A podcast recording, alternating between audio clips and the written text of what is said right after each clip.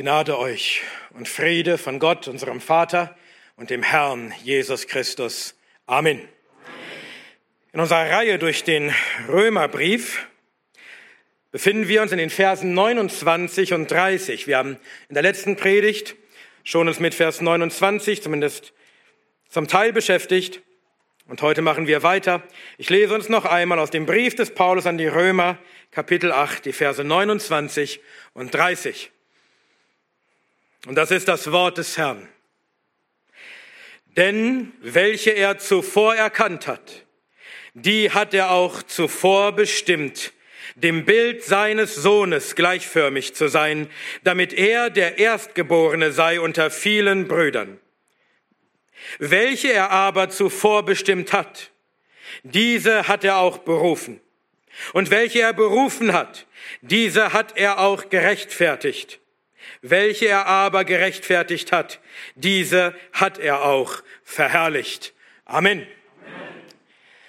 Herr, öffne unsere Augen, damit wir Wunder schauen aus deinem Gesetz. Amen. Amen. Wir befinden uns also mitten in den Versen über die goldene Kette der Erlösung, mitten in einem der herrlichsten Abschnitte der Schrift. Und Paulus spricht hier aus einem bestimmten Grund über diese goldene Kette der Erlösung. Er will nämlich eine Begründung geben für das, was er im Vers zuvor gesagt hat. Was war das? Vers 28, da hieß es, wir wissen aber, dass denen, die Gott lieben, alle Dinge zum Guten mitwirken, denen, die nach Vorsatz berufen sind. Alle Dinge in diesem Leben, selbst die schlimmsten, wirken uns mit zum Guten. Das ist eine erstaunliche Aussage und für diese Aussage braucht Paulus eine gute Begründung. Diese Aussage braucht ein solides Fundament. Und dieses Fundament gibt Paulus uns hier in den Versen 29 und 30 mit der goldenen Kette der Erlösung. Warum wirken alle Dinge uns zum Guten mit? Weil Gott es ist, der unser ganzes Leben lenkt. Angefangen in der vorzeitlichen Ewigkeit, vor Grundlegung der Welt, als er uns zuvor erkannte und zuvor bestimmte, über diese Jetztzeit, in der er uns beruft und uns rechtfertigt, bis hin zur nachzeitlichen Ewigkeit, wenn er uns verherrlicht. Dies sind also die fünf Glieder der goldenen Kette. Erstens die Zuvorerkennung. Zweitens die Zuvorbestimmung. Drittens die Berufung. Viertens die Rechtfertigung. Und fünftens die Verherrlichung. Und in allen diesen fünf Gliedern ist es allein und ausschließlich Gott, der handelt. Du bist in diesen Gliedern nicht drin, nicht als Handelnder, nur als der, an dem gehandelt wird. Du bist passiv, Gott allein ist aktiv. Gott ist der Handelnde. Diese goldene Kette ist geschmiedet von Gott selbst. Und deshalb kann sie nicht gebrochen werden. Sie ist unauflöslich. Gott hat die einzelnen Glieder der Kette miteinander verbunden und nichts und niemand kann sie auseinanderreißen. Jeden, jeden, den Gott zuvor erkennt, den zuvor bestimmt er auch. Und jeden, den er zuvor bestimmt, den beruft er auch. Und jeden, den er beruft, den rechtfertigt er auch. Und jeden, den er rechtfertigt, den verherrlicht er auch. Niemand geht hier unterwegs verloren. Es ist von Anfang, von Ewigkeit bis Ewigkeit dieselbe Gruppe von Menschen. Die Kette ist unzerbrechlich. Letztes Mal haben wir uns intensiv mit dem ersten Glied dieser Kette beschäftigt, mit der Zuvorerkennung. Und das war nötig, weil dieses Glied von den Feinden des Calvinismus, von den Feinden der biblischen Gnadenlehren besonders angegriffen wird. Wir haben gesehen, dass es sich bei der Zuvorerkennung keinesfalls nur um irgendein bloßes Vorherwissen handelt. Gott sieht nicht in die Zukunft, um zu erkennen, wer sich für ihn entscheiden wird, so ist Gott nicht. So funktioniert das nicht. Und Gott erkennt auch nicht etwas, er erkennt jemanden. Gott erkennt Menschen. Und wenn Gott einen Menschen erkennt, dann bedeutet das nicht nur, dass er etwas über ihn weiß, sondern dass er sich ihm persönlich zuwendet in Liebe, dass er ihn erwählt, dass er beschließt, ihn zu erlösen.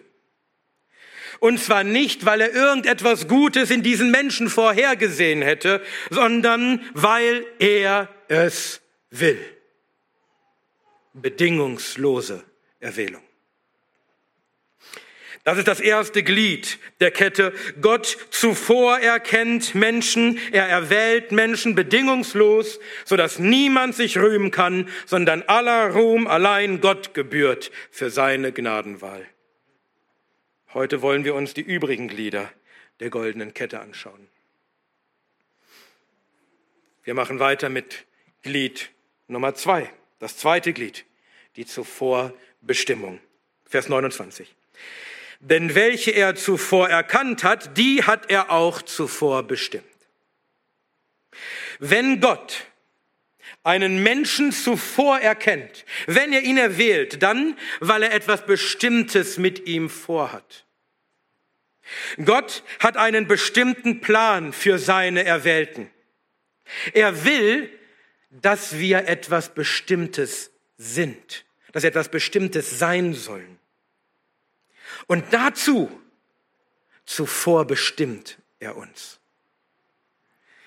Er tut das zuvor, also wieder in der vorzeitlichen Ewigkeit, bevor er in dieser Jetztzeit an uns konkret handelt. Vor Beginn der Zeit, vor Grundlegung der Welt, hat Gott uns zunächst zuvor erkannt, uns auserwählt und ebenfalls vor Beginn der Zeit hat er seine Auserwählten dazu bestimmt, dass sie etwas sein sollen. Und schaut, es heißt nicht, dass er hofft, dass wir etwas sein werden. Oder dass er sich wirklich bemüht, dass wir etwas sein werden. Oder dass wir etwas sein werden, wenn wir denn auch wirklich wollen und mitmachen. Nein, es heißt, er bestimmt, dass wir es sein werden. Gott ist der, der bestimmt, was geschieht. Wenn Gott etwas bestimmt, dann wird es unfehlbar geschehen. Wenn der Allmächtige sagt, das wird geschehen, ich habe es bestimmt, dann wird es geschehen. Wie er selbst von sich sagt, mein Ratschluss soll zustande kommen und all mein Wohlgefallen werde ich tun. Jesaja 46, 10. Gottes Zuvorbestimmung kann von nichts und niemandem abgeändert werden oder verhindert werden. Was er bestimmt, geschieht unfehlbar. Und auch die Zuvorbestimmung ist nicht abhängig von unserem Verhalten oder von unserer Entscheidung für Jesus. Gott hat Menschen bedingungslos erwählt und diese Menschen hat er auch zuvor bestimmt. Dazwischen wird nicht irgendein Akt von uns eingeschoben, keine Entscheidung von uns, kein Ja zu unserer Erwählung. Die Zuvorbestimmung beruht einzig und allein auf Gottes Erwählung und die war bedingungslos. Und die Zuvorbestimmung ist wirklich ein Bestimmen. Ein einseitiges Bestimmen. Gott bestimmt es. Gott bestimmt uns. Er hat uns nicht gefragt, ob wir seinen Plan für uns gut finden und gerne mitmachen wollen. Wir waren ja noch nicht mal da. Er hat uns einfach dazu zuvor bestimmt, bevor es uns gab. Und er darf das, denn er ist Gott. Er herrscht souverän über seine Geschöpfe. In der Vulgata, der lateinischen Übersetzung der Bibel, steht für das Wort zuvor bestimmt das entsprechende lateinische Wort prädestinavit. Davon haben wir das Wort prädestiniert. Es geht hier um die Prädestination. Vor Grundlegung der Welt hat Gott bestimmt ohne unser Mitwirken, ohne unseren Willen, ohne uns zu fragen, was mit uns geschehen wird, ja, was aus uns werden wird. Er hat unser Los, unser ewiges Schicksal vorherbestimmt. Er hat uns prädestiniert. Wenn ihr das nächste Mal jemand sagt, er glaube nicht an Prädestination, das sei ja nicht biblisch, dann zeig ihm diesen Vers, da steht das Wort wörtlich. Und wenn wir verstehen, wer Gott ist, und wenn wir verstehen, wer wir sind, dann sollten wir auch kein Problem mit dieser Lehre haben. Denn er ist der Schöpfer und wir sind seine Geschöpfe. Und der Schöpfer darf mit seinen Geschöpfen tun, was er will. Er ist der Töpfer und wir der Ton. Und der Töpfer darf mit dem Ton machen, was er will.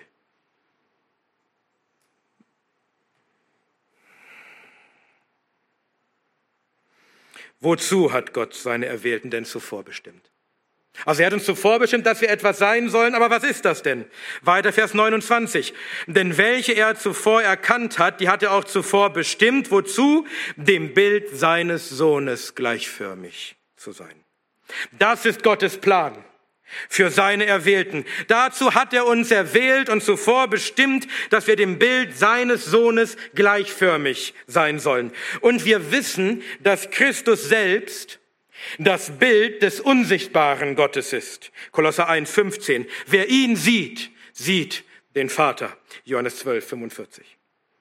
Wir sind also dazu vorherbestimmt, dem Bild des Bildes des unsichtbaren Gottes gleichförmig zu sein. Das heißt, wenn man uns sieht, dann soll man Christus sehen und man soll den Vater sehen, den unsichtbaren Gott. Was bedeutet das? Dass wir dem Bild Christi gleichförmig sein sollen. Es bedeutet, dass wir Christus gleich sein sollen. Christus ist das Bild, die Vorlage, nach der auch wir gemalt werden, gestaltet werden. Er ist das Muster, die Schablone, nach der auch wir geformt werden. Am Ende sollen wir so sein wie er. Und das betrifft sowohl unseren inneren Menschen, unsere Gesinnung, unseren Geist, als auch unseren äußeren Menschen, unseren Leib. Beides soll nach dem Bild Christi umgestaltet werden. Wir hatten davon schon gehört in diesem Kapitel, Kapitel 8. Gott hat seinen Geist in uns gegeben und der Geist heiligt uns. Er verändert unseren inneren Menschen, unsere Gesinnung. Früher war unsere Gesinnung Feindschaft gegen Gott, aber jetzt lieben wir Gott und wir lieben sein Gesetz. Unser alter Mensch ist gestorben und wir sind auferstanden mit Christus zum Wandel in Neuheit des Lebens.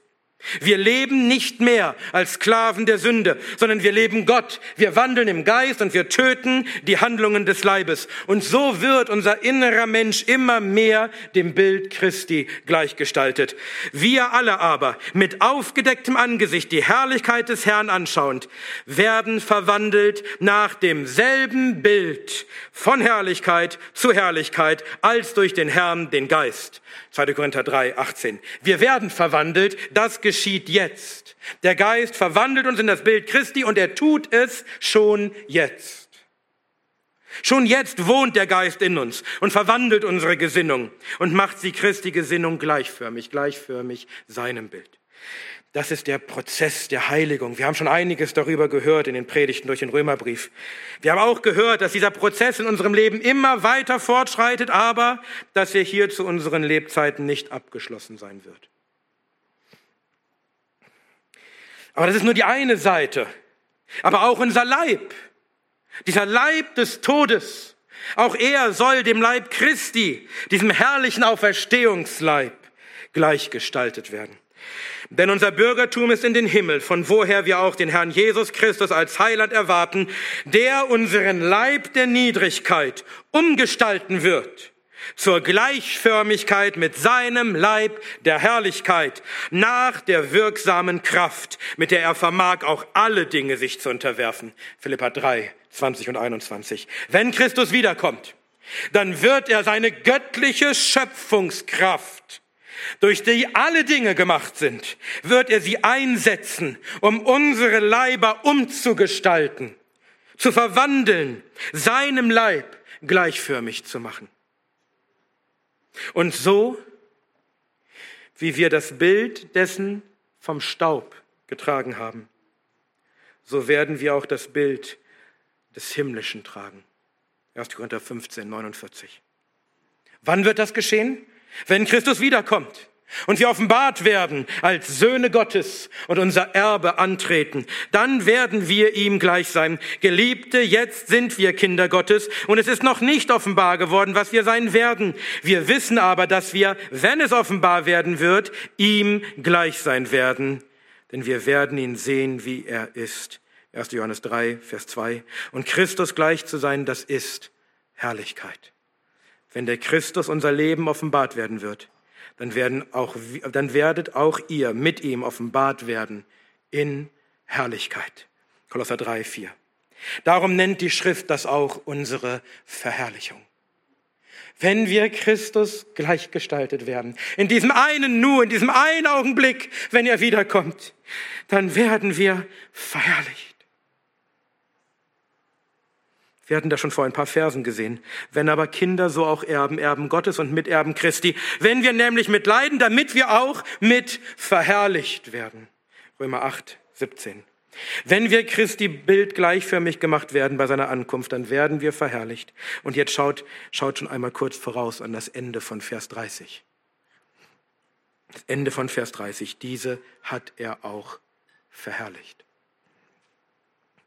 Das ist also das Ziel das Ziel Gottes mit uns, mit seinen Erwählten, dass wir verherrlicht werden. Und Gott sorgt dafür, dass wir dieses Ziel auch erreichen. Am Ende der goldenen Kette steht unsere Verherrlichung. Das, wozu er uns zuvor bestimmt, wird er auch durchsetzen, wird er auch geschehen lassen. Alle, die er vorherbestimmt, dass sie verherrlicht werden, die verherrlicht er auch. Was er bestimmt, geschieht. Das ist es also, was Gott vorhat mit seinen Erwählten. Er will, dass man an uns seinen Sohn und damit ihn selbst sehen kann. Gott will die Erde füllen mit Menschen, die sein Bild und das Bild seines Sohnes tragen, damit seine Herrlichkeit überall an uns gesehen wird. Und damit stellt Gott den ursprünglichen Zustand aus dem Paradies wieder her. Seht ihr, Gott hat uns gemacht in seinem Bild, im Bild Gottes. Aber durch Adams Fall ist dieses Bild verzerrt. Wir sind immer noch gemacht im Bilde Gottes, aber wir spiegeln die Herrlichkeit Gottes nicht mehr wieder wie in Eden. Wir haben immer noch Eigenschaften und Fähigkeiten, an denen man etwas Göttliches erkennt. Aber so viel ist verloren gegangen. So viel ist verloren gegangen durch die Sünde. Die Herrlichkeit ist nicht mehr da. Als Kinder Adams sind wir von Natur aus völlig verdorben. Unser Herz ist Stein, stets zum Bösen geneigt. Unsere Gesinnung Feindschaft gegen Gott. Wir sind nicht gerecht, wir tun nicht das Gute, wir lieben Gott nicht. Haben wir alles gehört in, im dritten Kapitel? Und als Folge unserer Sünde ist auch unser Leib geprägt von Schwachheit und Krankheit und Tod. Jeden Tag stirbt er etwas mehr ab. Seht euch doch an, seht doch mich an. Sehe ich vielleicht aus wie die Herrlichkeit Gottes?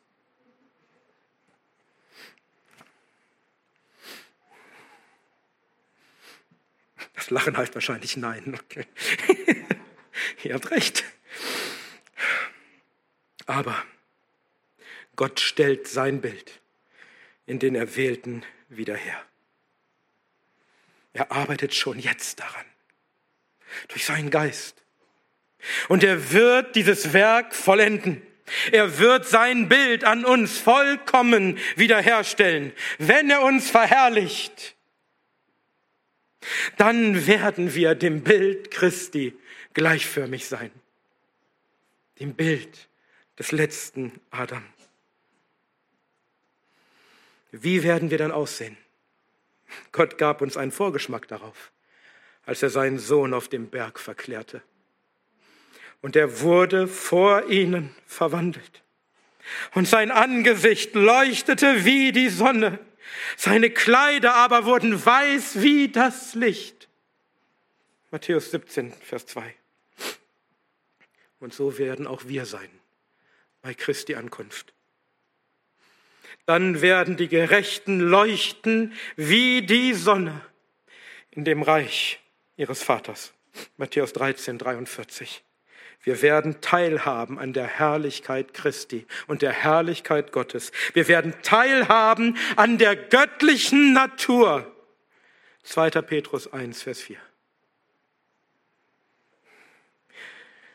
Wir können uns nicht vorstellen, was an uns geschehen wird. Welche Herrlichkeit an uns offenbart wird, wenn wir dem Bild Christi gleichförmig sein werden. Das ist also unsere Zuvorbestimmung. Dazu hat Gott uns zuvor bestimmt vor Grundlegung der Welt. Nun ist der Vers hier noch nicht zu Ende, aber ich möchte mir den Rest des Verses für den Schluss aufheben. Jetzt wollen wir uns erst einmal anschauen, was Gott tut, um diese Zuvorbestimmung auch zustande zu bringen. Um sicherzustellen, dass alle, die er zuvor bestimmt hat, seinem Sohn gleich zu sein, es auch sein werden, dass sie auch verherrlicht werden. Die restlichen drei Glieder der goldenen Kette können wir uns etwas schneller anschauen, denn wir haben, haben uns schon in früheren Predigten durch den Römerbrief intensiver damit beschäftigt. Also das dritte Glied, das dritte Glied, die Berufung. Die Berufung. Vers 30, welche er aber zuvor bestimmt hat, diese hat er auch berufen. Jetzt, beenden, jetzt befinden wir uns nicht mehr in der vorzeitlichen Ewigkeit, sondern in der jetzigen Zeit.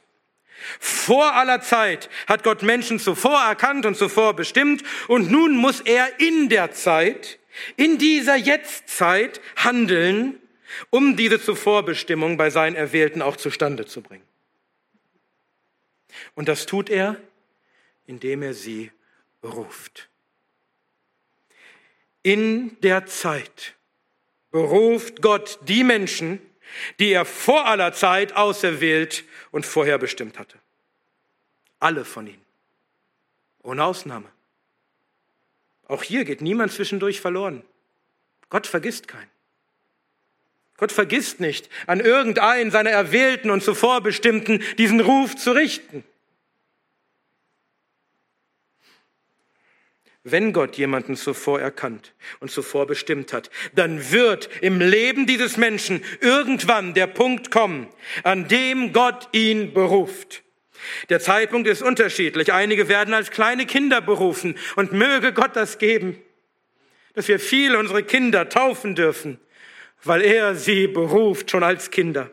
Aber andere werden auch erst als alte Männer berufen.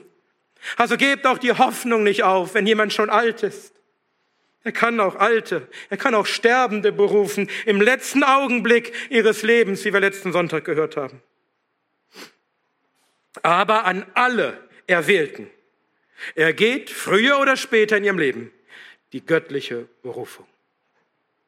Und auch diese Berufung ist wieder unabhängig von unserem Verhalten, von unserer Entscheidung. Gott beruft uns, weil er es so beschlossen hat von Ewigkeit. Der Grund für die Berufung sind nicht wir oder irgendetwas in uns, sondern Gottes Vorsatz. Und der beruht allein auf seiner freien Gnadenwahl der uns errettet hat und berufen mit heiligem Ruf, nicht nach unseren Werken, sondern nach seinem eigenen Vorsatz und der Gnade, die uns in Christus Jesus vor ewigen Zeiten gegeben. 2. Timotheus 1, Vers 9. Das ist der Grund für die Berufung. Aus Gnade hat Gott sich entschlossen, einige Menschen zu berufen und verdient von diesem Ruf, diesem heiligen Ruf, haben wir schon einmal gehört, und zwar in Vers 28. Da hieß es, wir wissen aber, dass denen, die Gott lieben, alle Dinge zum Guten mitwirken, denen, die nach Vorsatz berufen sind. In der Predigt damals hatten wir gesehen, dass dieser Ruf mehr meint als die allgemeine Aufforderung an alle Menschen, doch an Christus zu glauben. Dieser Ruf ist mehr, als wenn wir auf der Straße rufen, glaubt an das Evangelium. Denn dieser allgemeine Ruf scheitert bei vielen. Viele hören diesen Ruf und gehen einfach weiter, er bewirkt nichts. Aber der Ruf, der hier gemeint ist, dieser heilige Ruf, dieser göttliche Ruf, er ist mehr als nur eine Einladung Dieser Ruf ist ein kraftvoller, wirksamer Ruf. Mit der Kraft Gottes beruft er Menschen. Dieser Ruf, der von Gott selbst kommt, mit dem Gott selbst seiner Erwählten beruft, dieser Ruf bewirkt etwas. Er hat Kraft. Er bewirkt, dass sie, die diesen Ruf hören, dass sie glauben und nachfolgen. Sie werden zu den Berufenen. Deswegen kann Paulus diesen Brief an die Gemeinde in Rom auch beginnen mit allen Geliebten Gottes, den berufenen Heiligen, die in Rom sind, Römer 1,7. Diejenigen, die Gott geliebt hat vor aller Zeit, die er auserwählt hat in Liebe, die beruft er wirksam in der Zeit und die Folge davon ist, dass sie glauben, dass sie der Gemeinde hinzugetan werden, dass sie Heilige sind.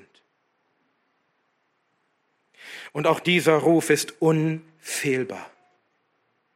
Er erreicht immer seinen Zweck. Gott beruft uns, ob wir es wollen oder nicht. Nehmt als das größte Beispiel davon Paulus. Wollte Paulus gern berufen werden? Nein, er wollte Christus zerstören. Hat das Christus interessiert? Er hat ihn berufen, wirksam, ob er wollte oder nicht. Wir können Gottes Berufung nicht widerstehen. Wer hätte denn die Kraft, der göttlichen Kraft zu widerstehen? Sein Ruf überwindet alle Widerstände in uns. Und selbst wenn du ein Saulus bist, wird er seinen Zweck nicht verfehlen. Das ist die unwiderstehliche Gnade Gottes. Und wozu führt jetzt dieser Ruf? Das bringt uns zum vierten Glied. Das vierte Glied, die Rechtfertigung die Rechtfertigung. Weiter Vers 30, und welche er berufen hat, diese hat er auch gerechtfertigt. Alle Menschen, die Gott beruft, werden gerechtfertigt. Auch hier ist wieder keiner zwischendurch verloren gegangen. Es bleibt dieselbe Gruppe von Menschen. Jeder, der zuvor erkannt und zuvor bestimmt ist von Ewigkeit her, der wird in der Zeit berufen und gerechtfertigt. Auch über die Rechtfertigung haben wir schon viel gehört im Römerbrief, vor allem in den Kapiteln drei und vier. Rechtfertigung bedeutet, dass Gott uns gerecht spricht, sodass wir vor dem göttlichen Gericht für immer, für alle Ewigkeit als Gerechte stehen. Dazu gehört zum einen, dass wir freigesprochen werden von allen unseren Übertretungen und von ihren gerechten Strafen. Und zum anderen gehört dazu, dass uns die vollkommene Gerechtigkeit Gottes zugerechnet wird. Und beides haben wir nur in Christus. Wir haben das am Anfang von, von, von Kapitel 8 gesehen. Denn das dem Gesetz Unmögliche, weil es durch das Fleisch kraftlos war, tat Gott, indem er seinen eigenen Sohn in Gleichgestalt des Fleisches der Sünde und für die Sünde sendend, die Sünde in dem Fleisch verurteilte. Römer 8, 3.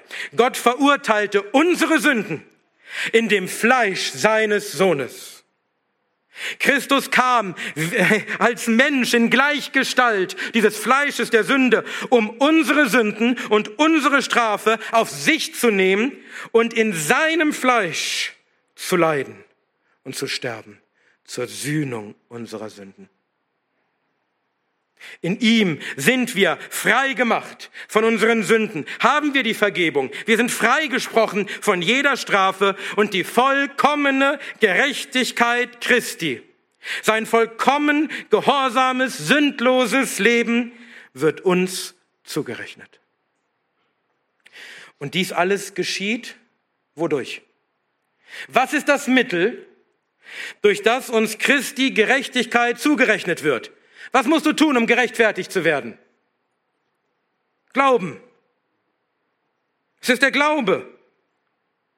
Allein durch den Glauben werden wir gerechtfertigt. Dem aber, der nicht wirkt, sondern an den glaubt, der den Gottlosen rechtfertigt, wird sein Glaube zur Gerechtigkeit gerechnet. Römer 4, 5. Gottes Gerechtigkeit aber durch Glauben an Jesus Christus gegen alle, die glauben. Römer 3, 22. Gott rechtfertigt keine gerechten Menschen. Er rechtfertigt ausschließlich Gottlose. Sünder.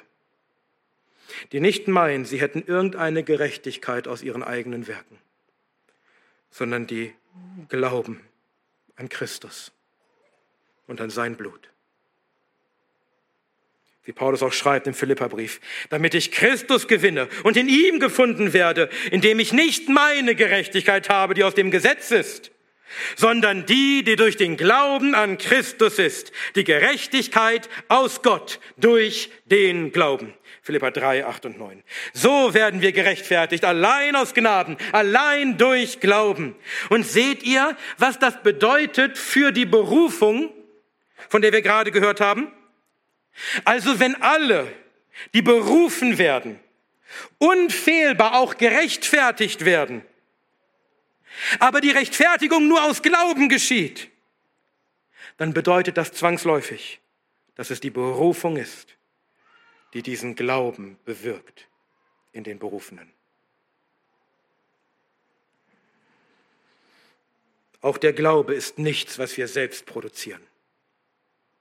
Wir können das gar nicht. Die Gesinnung des Fleisches ist Feindschaft gegen Gott und sie vermag auch gar nichts anderes. Römer 8, Vers 7. Wir sind völlig unfähig und unwillen zu glauben. Unser Glaube ist allein die Folge der wirksamen, kraftvollen Berufung Gottes. Die Berufung Gottes ist es, die unseren Glauben überhaupt erst ins Dasein ruft. Denn er ist der Gott, der das Nichtseiende ruft, als wenn es da wäre. Römer 8, Römer 4, 17. Es ist wie mit Lazarus, dem Freund von Jesus, der vier Tage lang tot in der Gruft lag und schon stank.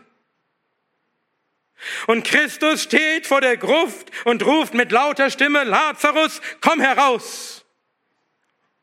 Und er kam heraus. Johannes 11, 38 bis 44. So ist es auch mit uns. Wir waren alle tot in unseren Vergehungen und Sünden. Wir stanken schon. Aber Gott rief in die Dunkelheit unserer Gruft und durch seinen Ruf schaffte er Leben aus dem Tod. Er schaffte Glauben aus dem Nichts. Was ist also unser Anteil an unserer Erlösung? Was haben wir beigetragen? Gar nichts. Selbst unseren Glauben musste Gott ins Dasein rufen. Durch seinen göttlichen Ruf. Durch sein allmächtiges Schöpferwort. Und noch eine Sache wollen wir sehen. Wenn Gott uns vor Grundlegung der Welt zuvor erkannt und zuvor bestimmt hat, dem Bild seines Sohnes gleichförmig zu sein. Und wenn ein notwendiger Schritt auf diesem Weg, ein Glied in dieser Kette, die Rechtfertigung durch den Glauben ist, durch den Glauben an das Blut seines Sohnes, an sein Opfer, dann ist klar, dass Gott auch vor Grundlegung der Welt Christus dazu ersehen haben muss, dass er die Sünden der Auserwählten sühnt. Weil sonst gäbe es dieses Glied nicht, sonst gäbe es keine Rechtfertigung.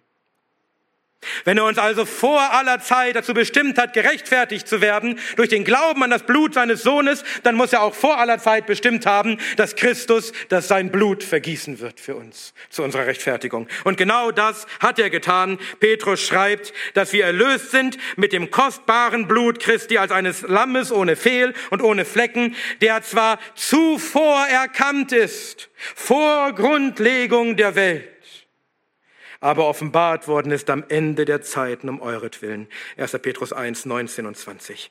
Wir haben also gesehen, was Gott in der vorzeitlichen Ewigkeit getan hat.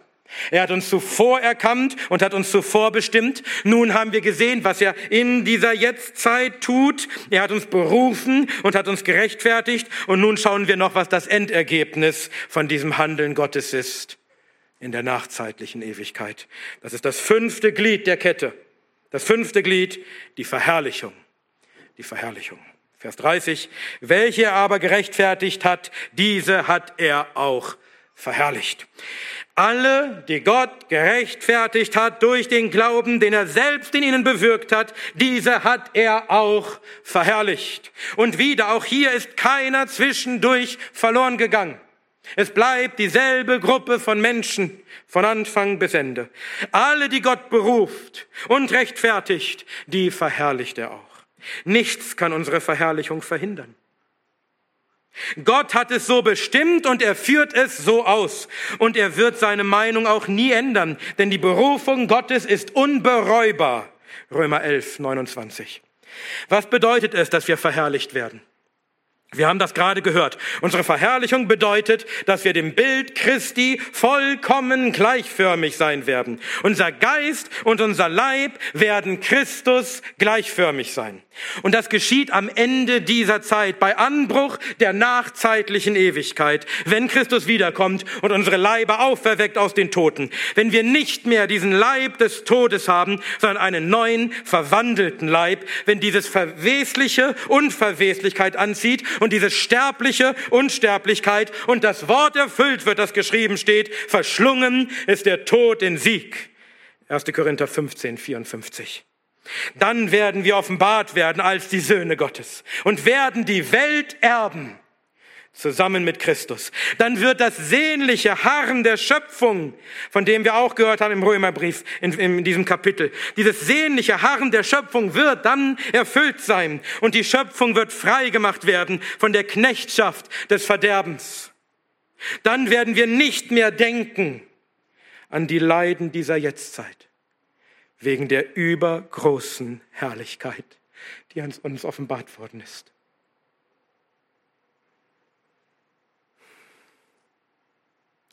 Wie sicher ist es, dass das geschieht? Wie sicher ist es, dass du das erleben wirst, dass du verherrlicht wirst? Es ist so sicher, dass Paulus hier in Vers 30 schreibt, diese hat er verherrlicht. Geschehen in der Vergangenheit. Unsere Verherrlichung ist schon geschehen. Gott hat uns schon verherrlicht.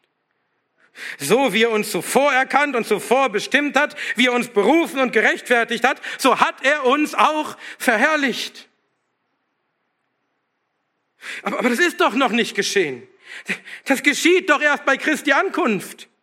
Ja, aber in Gottes Ratschluss ist es enthalten und damit ist es so sicher, dass es aus Gottes Sicht schon geschehen ist.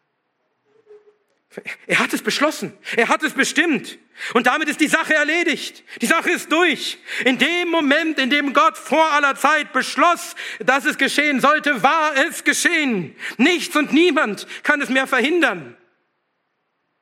Es ist so sicher, dass wir sagen können, er hat uns verherrlicht. Wenn du heute glaubst an Christus, Warum glaubst du? Weil Gott dich berufen hat. Warum hat er dich berufen? Weil er dich vor aller Zeit zuvor erkannt und zuvor bestimmt hat, dich geliebt hat als sein Kind und bestimmt hast, dass du seinem Sohn gleich sein sollst. Und was ist die Folge dieser Berufung? Gott hat dich gerechtfertigt und er hat dich verherrlicht. Wenn du also heute an Christus glaubst, dann bist du verherrlicht. Nichts kann, diesen, kann das mehr aufhalten. Nichts kann es aufhalten. Du wirst auf jeden Fall verherrlicht werden bei Christi Ankunft. Gott hat es beschlossen, Gott hat es bestimmt, er hat es getan.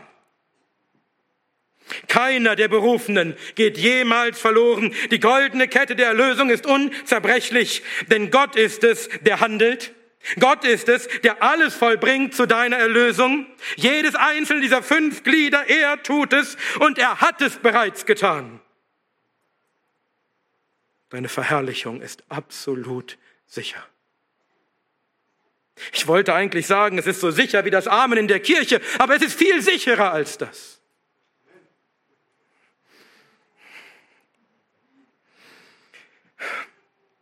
Geschwister, ist das nicht eine herrliche Wahrheit? Wenn wir das wirklich glauben, wenn das wirklich eine Realität ist in unserem Leben, wie voller Freude müssen wir sein, wie voller Heilsgewissheit.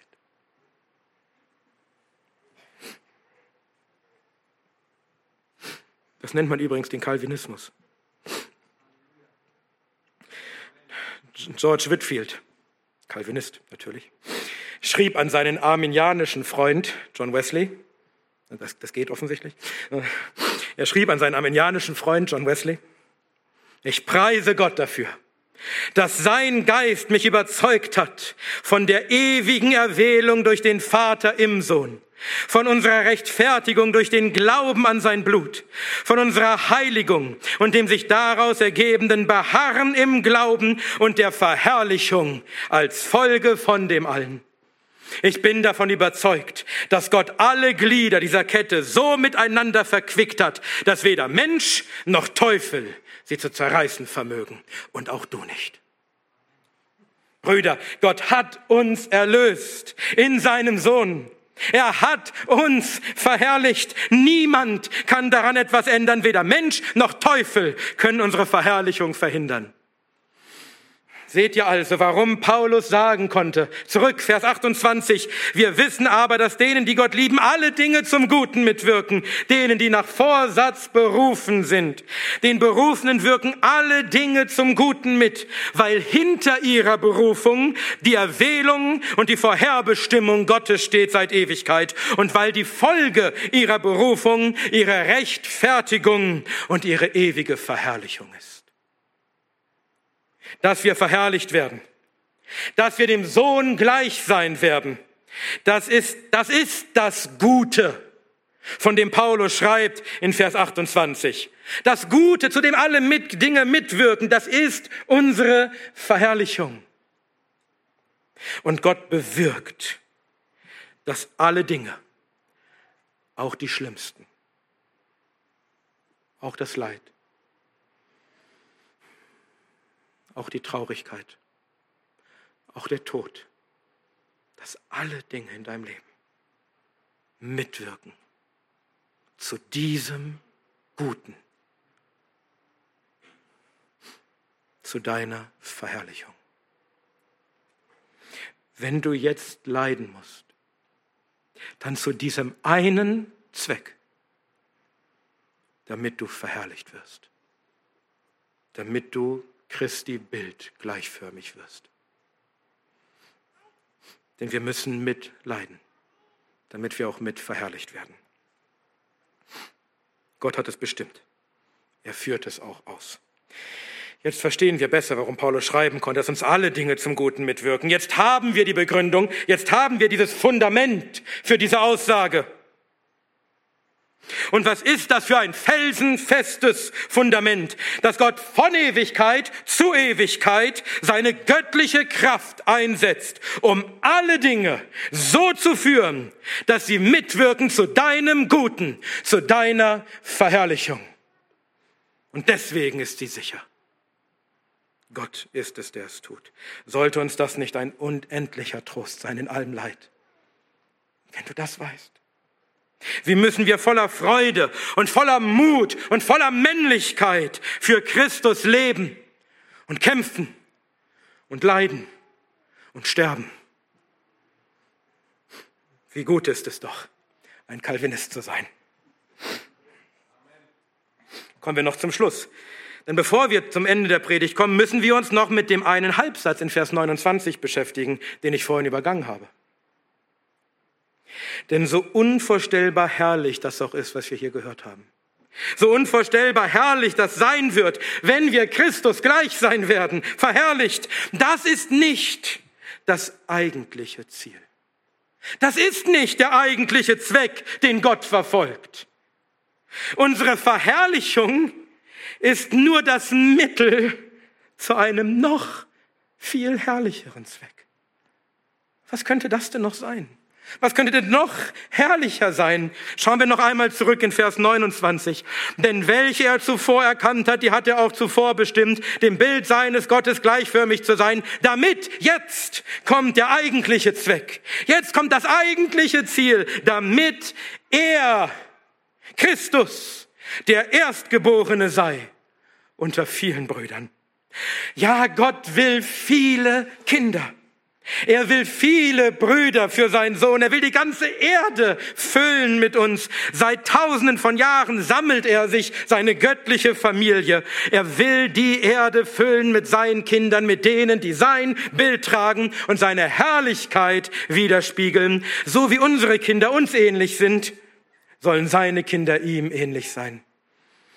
Deswegen schreibt Paulus im Epheserbrief, gepriesen sei der Gott und Vater unseres Herrn Jesus Christus, der uns gesegnet hat mit jeder geistlichen Segnung in den himmlischen Örtern in Christus, wie er uns auserwählt, zuvor erkannt, auserwählt hat, in ihm vor Grundlegung der Welt, dass wir heilig und untadelig sein vor ihm in Liebe und uns zuvor bestimmt, zuvor bestimmt hat zur Sohnschaft durch Jesus Christus, Achtung, für sich selbst. Nach dem Wohlgefallen seines Willens. Epheser 1, 3 bis 5. Warum hat Gott also beschlossen, Menschen zu erwählen, Menschen zu verherrlichen? Um unseretwillen auch, aber nein, eigentlich viel größer, für sich selbst weil er es so wollte, für sich. Und was könnte größer sein? Denn für wen könnte Gott etwas tun? Was könnte größer sein, als wenn er es für sich selbst, den Allerhöchsten, tut? Aber auch diese göttliche Familie ist nicht der Hauptzweck, sondern den finden wir hier. Noch einmal Ende von Vers 29, damit er, Christus, der Erstgeborene sei unter vielen Brüdern. Es geht um ihn. Es geht in allererster Linie über alles um Christus. Er soll viele Brüder haben. Warum? Damit er unter ihnen der Erstgeborene sei. Ja, Gott liebt uns wirklich alle als Kinder. Ja, er wird uns alle verherrlichen. Ja, er wird und will uns Christus gleich machen. Aber in erster Linie über alles geht es ihm um seinen eingeborenen Sohn. Er ist der Erstgeborene, der Erstgeborene aller Schöpfung, Kolosser 1, 15. Der Erstgeborene auch aus den Toten, Kolosser 1, 18 und Offenbarung 1, 5. Und als Erstgeborener hat er die höchste Stellung unter seinen Brüdern. Und auch wenn wir tatsächlich seine Brüder sind, und wenn wir ihm wirklich gleichförmig sein werden, so soll er doch für immer eine besondere, herausgehobene, erhabene Stellung haben unter den Kindern Gottes. Er soll für immer erhöht sein, verherrlicht sein unter uns, den Verherrlichten. Alle Augen, alle Augen seiner Brüder sollen auf ihn schauen, als ihrem großen Bruder, als ihrem Vorbild. Ihm soll alle unsere Bewunderung gelten, all unsere Liebe. Zu ihm sollen wir aufschauen, ihn sollen wir ehren als den Größten unter uns, als den Erstgeborenen. Und wenn wir unsere eigene Herrlichkeit bewundern, wenn wir bestaunen, wie herrlich wir dann sein werden, dann bestaunen wir das nur deshalb, weil wir so geworden sind wie er. Weil es seine Herrlichkeit ist, die wir tragen dürfen er ist es, der uns die Herrlichkeit Gottes gegeben hat. Er ist es, mit dem wir mit verherrlicht werden. Warum werden wir uns freuen an unserer Herrlichkeit? Weil wir so sein werden wie er. Denn schaut, Jesus ist der Grund für unsere Verherrlichung. Denn er hat durch sein Leben und Sterben überhaupt erst die Grundlage geschaffen, dass wir gerechtfertigt werden können und dann auch verherrlicht werden können. Wäre Christus nicht im Fleisch gekommen und hätte er nicht am Kreuz die Sünden der Welt getragen, dann hätte Gott uns nicht zuvor erkennen und nicht zuvor bestimmen und nicht berufen können, weil es keine Möglichkeit gegeben hätte, dass er uns auch rechtfertigt. Es wäre ein sinnloses Unterfangen gewesen. Und dann hätten wir auch nicht verherrlicht werden können. Dann wäre die goldene Kette auseinandergerissen. Christus ist der Grund für unsere Verherrlichung. Wir werden verherrlicht, weil er das Opfer gebracht hat und uns die Rechtfertigung erkauft. Aber Christus ist sogar mehr als das. Er ist auch das Ziel unserer Verherrlichung. Was ist unsere Verherrlichung? So zu sein wie er. So zu sein wie die geliebte Sohn Gottes. Jesus ist der Grund und das Ziel unserer Verherrlichung. Und deswegen wird er ewig erhöht sein unter seinen Brüdern. Das ist das eigentliche Ziel. Das ist der eigentliche Zweck, wozu Gott Menschen erlöst. Was eine herrliche Wahrheit. Was ein herrliches Ziel der ganzen Schöpfung, des ganzen Handelns Gottes in der Ewigkeit, in der Zeit, von Ewigkeit zu Ewigkeit wie er handelt an seinen Erwählten, dass er alle Dinge zu diesem einen Ziel lenkt. Dass am Ende sein eingeborener Sohn eine unzählbare Schar von Brüdern hat, die in alle Ewigkeit zu ihm aufschauen und ihm Lobpreis und Herrlichkeit und Danksagung und Ehre geben. Das ist der Zweck der ganzen Schöpfung, des ganzen Erlösungshandelns Gottes von Ewigkeit zu Ewigkeit. Und das wird dann die ewige Herrlichkeit sein. Und was könnte uns mehr Freude machen? Wie könnten wir glücklicher und seliger sein, als in alle Ewigkeit Christus zu bewundern und uns an ihm zu erfreuen denn von ihm und durch ihn und für ihn sind alle Dinge, auch wir. Ihm sei die Herrlichkeit in Ewigkeit. In dem Namen Gottes, des Vaters, des Sohnes und des Heiligen Geistes. Amen.